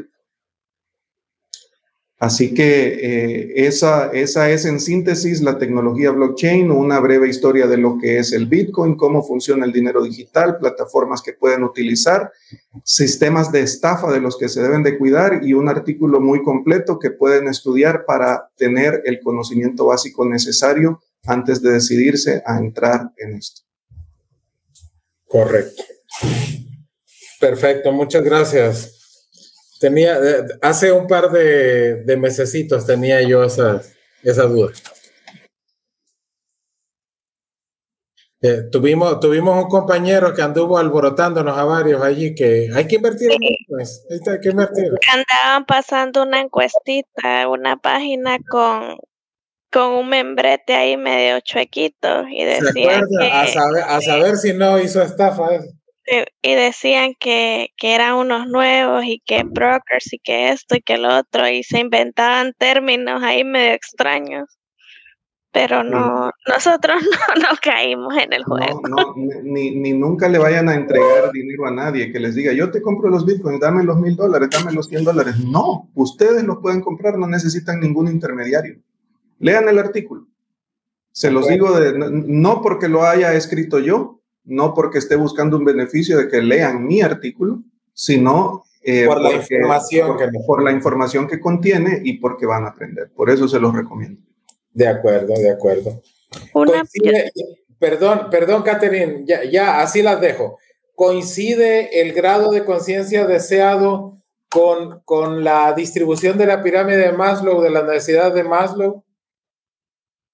Sí, sí coincide. En mi caso coincide, ¿por qué? Porque aquí, en ese caso, con la, con la distribución de las necesidades según la pirámide de Maslow, llegamos a una, a una situación muy importante que tiene que ver eh, con nuestro mercado meta y que tiene que ver con esta pirámide. Dentro de ese grupo de personas plenamente conscientes y dependiendo del modelo de negocios, del producto, del servicio, de los precios y de los estudios que ustedes hayan llevado a cabo, para su negocio, tradicional o digital, o tradicional llevado al mundo digital, porque existe también el término transformación digital, que es precisamente hacer eso. Eh, hay un término muy importante que necesitamos definir y es el Ideal Customer Avatar o el avatar ideal o el cliente ideal. ¿Quién es el cliente ideal? ¿Quién es su cliente ideal? En mi caso, mi cliente ideal se encuentra en la cúspide de la pirámide de necesidades de Maslow, porque es una necesidad de autorrealización. Y yo les puedo decir cuál es mi customer persona o, ese avatar ideal o mi cliente ideal, el, término que querramos colocarle, todos son términos existentes y válidos. Bueno, mi cliente se llama, vamos a colocarle un nombre, mi cliente se llama Luis y se llama eh, Gabriela Hombre y mujer son profesionales ambos, mayores de 25 años del mundo de habla hispana, con una trayectoria profesional importante, con una posición corporativa buena dentro del organigrama de sus compañías, con un buen entendimiento de lo que es el mundo de los negocios, buscan simplemente una forma de emprender de manera diferente y potencialmente dejar ese mundo corporativo, bajar de esa escalera e iniciar con una nueva que es la escalera del emprendimiento para eventualmente convertirse en empresarios. Y por supuesto, gozan de una buena situación económica, entienden la necesidad y entienden que contratando los servicios de un coach acelerarán el proceso y garantizarán los buenos resultados de lo que buscan. Entonces, como pueden ver, sí, mi cliente ideal está ubicado en la cúspide de esa pirámide y mi cliente ideal, además de estar ubicado en la cúspide de esa pirámide, está ubicado también en la cúspide de la pirámide que les estoy mostrando. Eso depende del, del target, de la meta que cada quien tenga con su negocio, a quién se lo quiera vender, cómo se lo quiera vender. Existen productos premium eh, y, esta es otra cosa muy importante. Eh, en marketing y especialmente en lo, que es marketing digital, nosotros necesitamos los llamados touch points o puntos de contacto. Estadísticamente hablando, yo necesito establecer un contacto con una persona para que me compre. Es obvio, no me va a comprar si no ha desarrollado confianza. Yo en este momento estoy teniendo un punto de contacto con ustedes, me están conociendo y la transparencia de todo lo que les estoy diciendo y el conocimiento que les estoy compartiendo definitivamente ha generado un grado de confianza en mayor o en menor medida del que tenían hace 10, 15 o 20 minutos cuando apenas inicié la charla. Correcto. Pero yo necesito al menos siete touch points de ese tipo y en esta, en esta forma es mucho más fácil porque aunque no sea presencial físicamente, sí lo estamos haciendo en tiempo real y pueden verme. Hay una cara detrás de la voz y hay ejemplos detrás de lo que estoy diciendo y hay información que se está compartiendo. Pero cuando no es posible esto, estadísticamente hablando, yo necesito siete de esos touch points para iniciar a obtener un grado de confianza lo suficientemente amplio para que la persona decida hacer una compra de lo que yo le vendo. Muy difícilmente una persona me va a comprar el primer día con el primer touch point que tenga conmigo. Necesita ver, necesita evaluar, necesita pensar. El asunto está que por medio de la omnipresencia virtual, que es lo que les mencionaba en el último de los puntos, donde automatizamos nuestro negocio, con esa omnipresencia virtual yo puedo establecer esos touch points seguidos con esa persona sin necesidad de que lo haga presente. Yo puedo hacerlo a través de sistemas de email marketing y tener este, esta misma eh, interacción de manera diferente, por supuesto, en mayor cantidad de veces a lo largo de un tiempo definido, de manera automática y generar esa confianza con el prospecto que busco. Y así finalmente poder eh, llegar a, la compra. En ese proceso yo voy a definir un sistema que se llama escalera de valores. En esa escalera de valores, figúrense el siguiente ejemplo. Usted va a un odontólogo. Usted va a un odontólogo no porque tenga mayor necesidad de, de salud bucal, sino simplemente hacerse una limpieza. Yo soy el odontólogo, lo recibo y comienzo a atenderlo de inmediato y mientras le estoy haciendo la limpieza le digo, eh, disculpe, ingeniero, eh, fíjese que ahora que estoy haciendo la limpieza, noto que sería muy conveniente llevar a cabo un tratamiento profiláctico de, de, flúor. Porque eh, a la edad que usted tiene y estadísticamente los pacientes que he recibido están propensos en tal porcentaje a tener caries o situaciones de descalcificación en sus dientes. Y con este tratamiento profiláctico, que es eh, la, última marca y la última tecnología en el mundo y lo más novedoso y lo mejor, eso a través de los estudios se ha demostrado que se reduce esa probabilidad de descalcificación hasta en un 80%. Yo, sinceramente, se lo recomendaría y ya que está aquí, justo en este momento podemos hacerlo una vez que termine con su limpieza bucal. Usted llegó por la limpieza, y va a salir con una limpieza y un tratamiento profiláctico. Y así podemos irnos. Entonces, en ese caso, ¿cómo categorizamos la limpieza? Es el producto de entrada. Normalmente nuestros productos de entrada son de costo bajo y están eh, formulados de manera tal de que vayamos generando confianza en nuestro prospecto que se convierte en cliente al llevar a cabo la compra y también de forma tal que vayamos condicionando ese comportamiento y vayamos acostumbrando a la persona a la compra, porque quien compró una vez, muy probablemente va a comprar dos veces y así sucesivamente. Solamente que la segunda vez el producto tendrá un precio más alto, la tercera vez un precio más alto y así hasta el infinito. Obviamente cada producto y su precio debe de estar eh, hecho a la medida del valor y de la promesa de lo que pretende entregar y de lo que promete solventar. De acuerdo, de acuerdo. Muchas gracias. Ahora sí, Katz, disculpe. Eh, bueno, mi pregunta es la siguiente. ¿Por qué una de sus recomendaciones fue que nos recomienda registrar nuestros negocios en Estados Unidos y Canadá? Bueno, eh, creo que esa pregunta es interesante porque aquí tenemos varios compañeros emprendedores. El caso de Eugenio, él se dedica a la exportación de microlotes de café a los Estados Unidos. Entonces me gustaría saber un poco más por qué usted recomienda esto. Yo lo recomiendo por, la siguiente, por las siguientes razones. Uno, porque es fácil y rápido de hacer. Dos, porque le da un mayor realce al negocio. No, para nada eh, eh, busco que esto vaya en detrimento de mi país. Amo mi país y me duele todo lo que aquí ocurre, todo lo malo que aquí ocurre. Eh, y busco desde, desde donde estoy poder hacer algo al respecto para solventarlo, pero le da un mayor realce. Pero principalmente, Catherine, el motivo por el que lo hago es porque el uso de las plataformas tecnológicas que integran el funcionamiento completo de mi negocio y lo vuelven uno como tal, son del mercado anglo, porque el mercado anglo es quien tiene el desarrollo de la tecnología. Y sí, un punto muy importante, al menos en lo que a mí respecta y en lo que puedo recomendar, es que el dominio del idioma inglés es una ventaja competitiva enorme.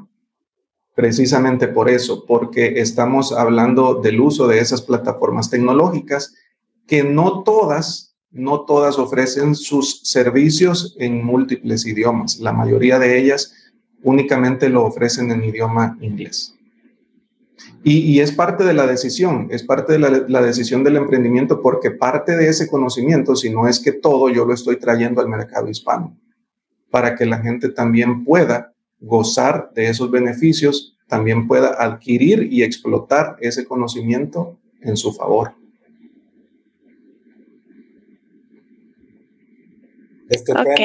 Gracias, Catherine, por su ayuda. Sí, es que me acordé de eso y yo dije, esto le podría interesar a Eugenio. Y esa es mi pregunta y la verdad le agradezco por estar aquí, por compartirnos de su conocimiento. Creo que es interesante este intercambio de, información que nos puede ayudar a nosotros a, darnos ese empuje que, que, necesitamos quizá y conocer un poco más de lo que, de lo que puede ser pues eh, tener nuestro negocio online, que para muchas personas parece difícil, pero desde su experiencia nos muestra que, que si uno quiere puede pues. Y, lo agradezco, valoro su, su, participación en esta clase, espero que a, mis compañeros les haya gustado. Sí, y, también el máster Araujo, que, que, nos ha dejado la libertad de, de seguir y, y, la verdad es que eh, es enriquecedor, sinceramente, para lo que hemos estado hablando y, con él que hemos hablado de la importancia del Valle Persona. Hace rato pues estábamos todavía analizando la, la pirámide de Maslow, las distintas necesidades que, que, pueda tener la persona, verlo desde el aspecto humano, ¿verdad? del hombre. Entonces, sinceramente es muy, muy enriquecedor y a los dos realmente, y, a Catherine, pues que tuvo la certeza de, de invitarlo. Muchísimas gracias, muchísimas gracias. Master, eh, solo me, me, queda, bueno, agradecerle. Gracias por, por la, la, información. Como bien lo mencionaba Eugenio, le comento, esta es la, especialidad de lo que es eh, marketing, neuromarketing y marketing digital. Entonces, ahorita estamos empezando con la parte más que todo de de conocer, ¿verdad? La clase de, de, de, lo que es la parte de inteligencia de mercado, conocer. De ahí la otra clase vamos a profundizar un poco con lo que es la neurociencia y vamos a terminar con, con la parte de, específica de lo que es marketing eh, digital.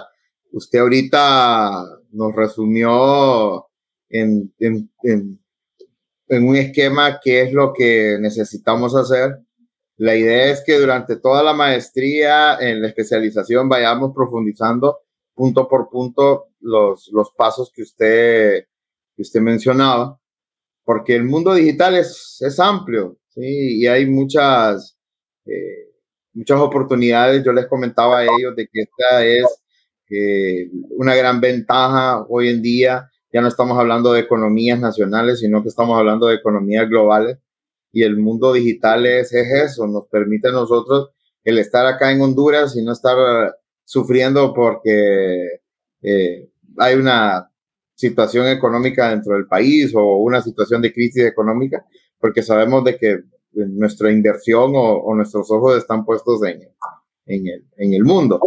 Y este mundo de, bueno, lo de lo que acaba de mencionar, de lo de la criptomoneda que ha venido a, a a moverle la cabeza a, todos, ¿no? Nos ha puesto a mover la cabeza. Bueno, yo tengo la oportunidad de, de, de, estar invirtiendo en cripto y ahí estamos, pero yo soy de esos, de los pasivos, ¿verdad? De que solo estamos viendo eh, el celular a ver si subió o bajó por el momento, pero bueno, más adelante vamos a ir eh, eh, profundizando para hacer otro tipo de, de, de estrategias. Tiene que, leer, tiene que leer el artículo, Master. Tengo que leer el artículo, sí, y eso es lo que le quiero preguntar. Eh, Master, eso es lo que le quiero preguntar. ¿Qué, qué, qué, qué productos digitales son los que en sí usted comercializa? O sea, bueno, aparte de la formación que estoy viendo, ¿verdad? Sí, productos digitales. Bueno, en, en, esta plataforma, cuando les decía que nuestro centro de operaciones mundiales, nuestro sitio web, ahí es donde se integra todo. Existen, eh, y, como les hice el ejemplo de la escalera de, de, valores, con el ejemplo del odontólogo, existen eh, productos de, entrada. Productos de entrada, por ejemplo, existe un curso libre sobre, sobre podcasting, cómo hacer un podcast, cómo producir, eh, lanzar y monetizar su propio podcast. Existen libros electrónicos que le muestran toda la metodología que puede aplicar. Por ejemplo, aquí permítanme, les voy a compartir nuevamente la pantalla para mostrarles. Eh, los, libros electrónicos son un producto digital, eh, digamos, este, bastante sencillo de elaborar. Eh, aquí perfectamente, por ejemplo, y, y, adicionalmente, si lo quieren hacer, en realidad no, no estoy intentando venderles absolutamente nada, sino responder a la pregunta. Eh, la metodología completa que me permite la formación de los negocios y la generación de ingresos online eh, es precisamente todo de lo que acabamos de hablar. Son todos estos libros digitales, eh, que es otro producto de entrada. Usted los puede adquirir aquí por un costo mínimo. son 27.97 dólares eh, ¿Por qué no 28? Bueno, todo eso tiene que ver con neuromarketing y marketing digital y todo lo que, lo que mencionaban anteriormente. Va, eh, mucho, mucho más efectivo el 19.99. Sí, pero es un, precio más, eh, más bajo. Mis terminaciones de precio están en 7, todos terminan en 7. Okay. y me ha funcionado muy bien. No, no he encontrado hasta la fecha una, un estudio que demuestre dónde inició esto de la terminación en 9 o la terminación en 7. Sin embargo, se volvió una tendencia y, todo el mundo lo aplica, desde, desde Walmart hasta Target, hasta los negocios en Internet. Otra situación puede ser los webinars, perfectamente si ustedes quieren saber cómo registrar su empresa en los Estados Unidos sin ser residente o ciudadano. Eh, pueden tomar ese webinar, ustedes reservan su lugar eh, y, lo toman. Ese es otro producto. Eh, hablando del tema de las criptomonedas, existe también otro webinar que perfectamente pueden tomar y es otro producto. Master, una consulta. Y todo, todo, toda la plataforma, ¿ustedes la desarrollaron? Sí, sí, yo la ¿Usted yo se dedica a eso? Sí, ¿Usted hace ese tipo de plataforma? Sí, eh, mi sitio web es mío, yo lo hice, yo lo diseñé, es mi dominio y es mi diseño y... Mire, Eugenio. Y es mi layout. Sí, eh, es que yo me he estado mordiendo la lengua. las muchachas, les comenté al inicio que nos habíamos visto con usted en San Pedro Sula. Y Máster eh, Lorenzo, esto es algo que con el Máster Araujo hemos venido hablando sobre la importancia de desarrollar también nuestra marca personal eh, él me ha insistido a mí por, por cosas que yo le he compartido y que hemos estado ahí platicando eh, y, y, componiendo el mundo. Y esto que usted nos planteó y que nos presenta es algo que él me ha estado insistiendo mucho.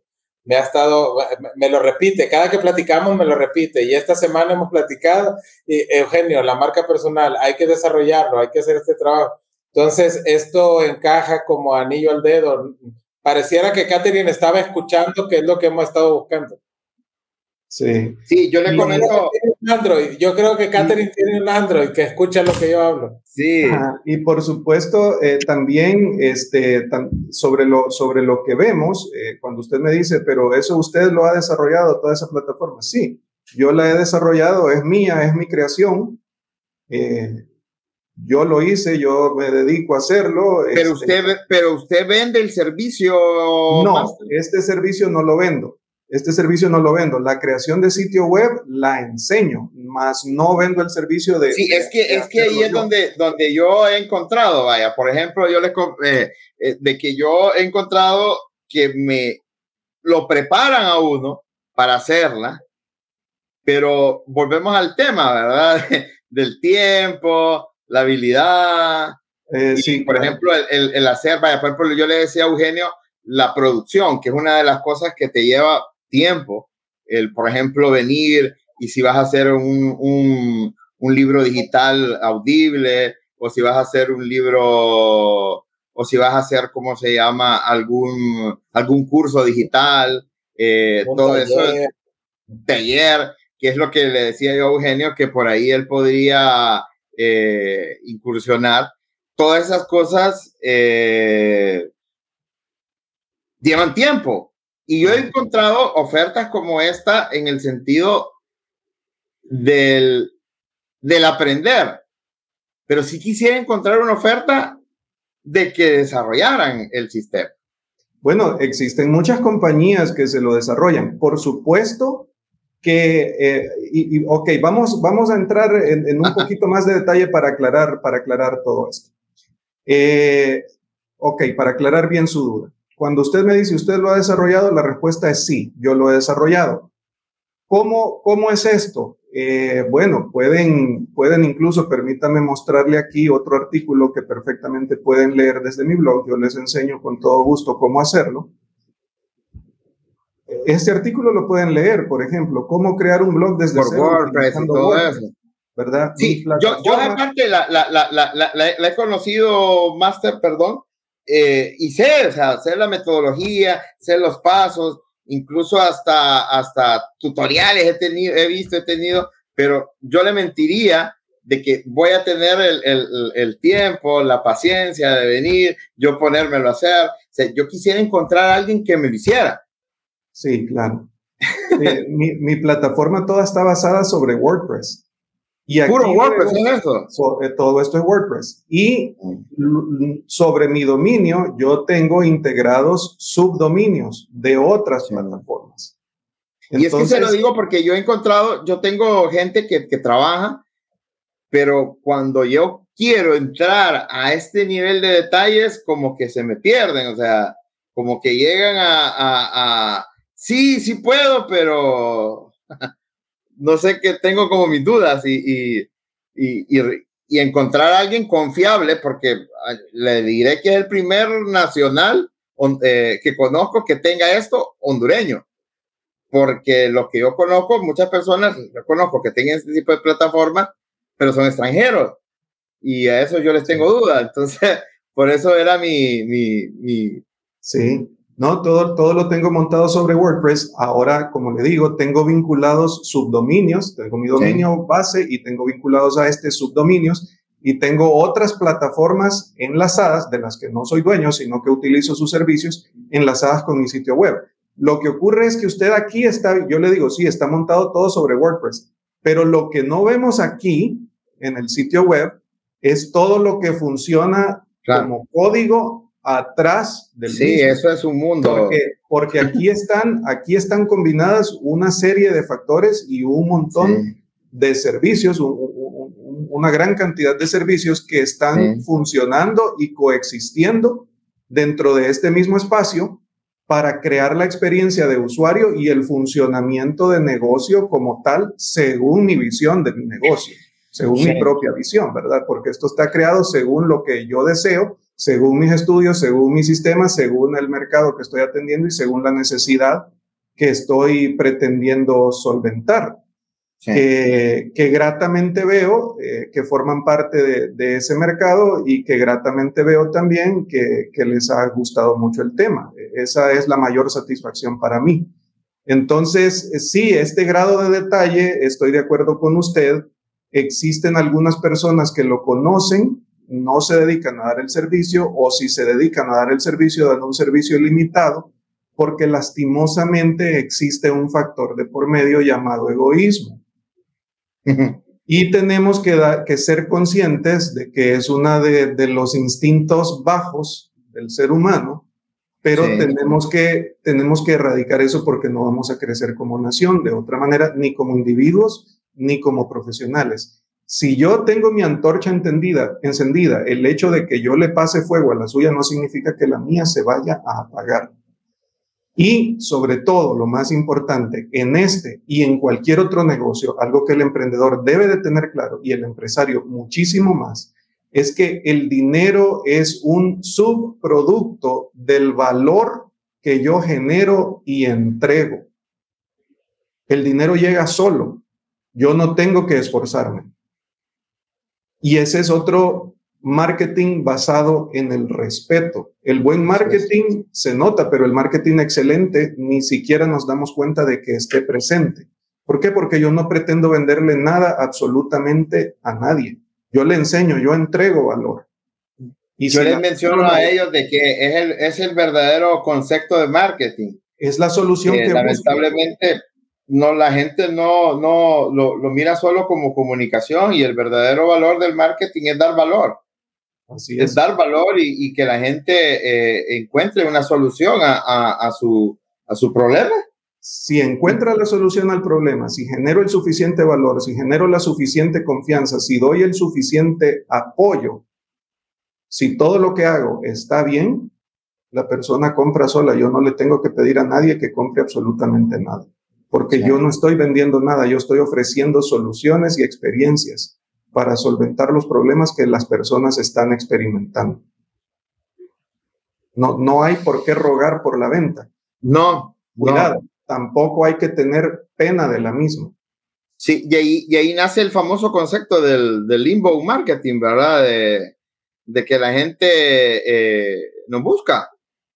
Así la gente busca. La gente, eh, yo no soy el que voy a, a, estar tocando puerta a puerta, el que voy a estarme intrometiendo, sino de que ahí la persona eh, genera la conexión, genera la confianza, vaya tipo como lo que usted acaba, de pasar ahorita, ¿verdad? Este es un ejercicio vivo. Usted ya generó la, la, la, confianza de, de, de, los que estamos aquí. Fijo, más de algunos nos vamos a meter en algún video. Fijo, vamos a seguir y tal vez alguno sale ahí diciendo que quiere sacar algún, compra un libro o compra algo. O entonces, así es el proceso. O sea, usted lo acaba de, de, demostrar y, y, le agradezco, Master, y créame que no me, me voy a, a, le voy a pedir que, que, siempre poder contar con usted para próximas eh, y clases o situaciones que podamos tener, ¿verdad? Ya sea con este grupo, porque con este grupo tenemos largo proceso, yo creo que terminamos hasta en enero, ¿verdad? Si no me equivoco la clase, o sea, la, la, siguiente clase. Entonces ahí vamos a, a, seguir comentando y cualquier duda vamos a, a seguirlo, eh, le vamos a seguir consultando. Le agradezco, Master Rivera, por su colaboración. Le agradecemos. Le agradecemos. Yo quiero rematar con algo. Eh, sinceramente, eh, que termina de, de, empieza con, con el, primer, el, el, primer punto que vimos hoy que habla de, de empatía. Definitivamente, eh, usted fue completamente empático con nosotros y al final cierro con algo que, que no lo han mencionado, pero que, que para mí es importante y es la congruencia. La congruencia de lo que usted está diciendo, su disposición a querer ayudar, a querer servir y lo muestra con sin tapujos, pues, o sea, lo que nos está dando, sinceramente, eh, eso habla mucho de, de, valores que usted lo mencionó también allí eh, eh, al momento de, de, su exposición y lo que nos mencionaba, los valores, y también el máster nos lo decía, o sea, los valores son los que al final a nosotros nos van a impulsar a tomar una acción, a tomar una decisión también. Entonces, esa congruencia es palpable, se nota y, completamente satisfactoria. Sinceramente, para yo voy bastante motivado con, con esto. Y, y, bueno, pues gracias, gracias sinceramente a todos. Gracias, gracias, gracias a ustedes por permitirme el honor de participar, de estar con ustedes, de compartir un poco de mi experiencia, de mi conocimiento. Eh, quiero cerrar haciendo una reflexión. Honduras necesita de los hondureños. No somos genéticamente diferentes de los japoneses, ni de los británicos, ni de los estadounidenses, ni de ninguna otra población sobre el planeta Tierra. Tenemos las mismas capacidades. Podemos hacer las mismas cosas y más y de mejor manera. He tenido la oportunidad de trabajar en tres continentes diferentes, con asignaciones internacionales en seis países distintos a lo largo de esos tres continentes. Y les puedo decir con mucho orgullo, con mucho honor, sin, sin que se tome esto como prepotencia ni nada negativo, sino con orgullo y satisfacción personal y de país, que no tenemos absolutamente nada que envidiar los profesionales hondureños de los profesionales asiáticos, de los profesionales europeos y de los profesionales norteamericanos, en mi experiencia. Eh, le cuento que yo, yo, yo, soy, yo soy mexicano, Master, y, y amo este país. Y, mis compañeras son testigos, el máster no ha sido testigo de mis luchas para defender el valor de las personas porque lo que ha caracterizado a muchos hondureños, usted lo mencionó ahorita hace un momento, es egoísmo y la falta de querer ayudar y ellas lo están asintiendo porque saben que yo he defendido a mucha gente que otras personas no han valorado. Y, y esta, semana, esta semana me siento, les voy a compartir algo personal, me siento extremadamente orgulloso porque mi hijo que estudia en México, la semana pasada ganó una competencia a nivel latinoamericano, quedó en tercer lugar, dirigiendo a 10 compañeros, todos de distintas universidades en México. Y él es el único hondureño, como líder del equipo. Entonces, eh, el hondureño, cuando tiene, cuando tiene deseos, cuando tiene ganas, cuando tiene apoyo, cuando es valorado, no tiene límites. Yo, yo, yo lo sé, lo reconozco. Y, gracias, pues, Master. Lo que usted dice es cierto, es cierto, completamente. nuevamente, muchas gracias a ustedes. Un honor verdadero, un placer y estoy a la orden en todo lo que pueda servirles con muchísimo gusto. Este episodio ha terminado, pero tu jornada de aprendizaje apenas ha comenzado. Dirígete a luislorenzorriverasevilla.com para acceder a todos los recursos, herramientas, entrenamientos, recomendaciones y descargas que Luis ha creado para ti. Te esperamos en el siguiente episodio de Emprendimiento, Autoempleo, Teletrabajo y Negocios Online, el podcast para aprender y emprender.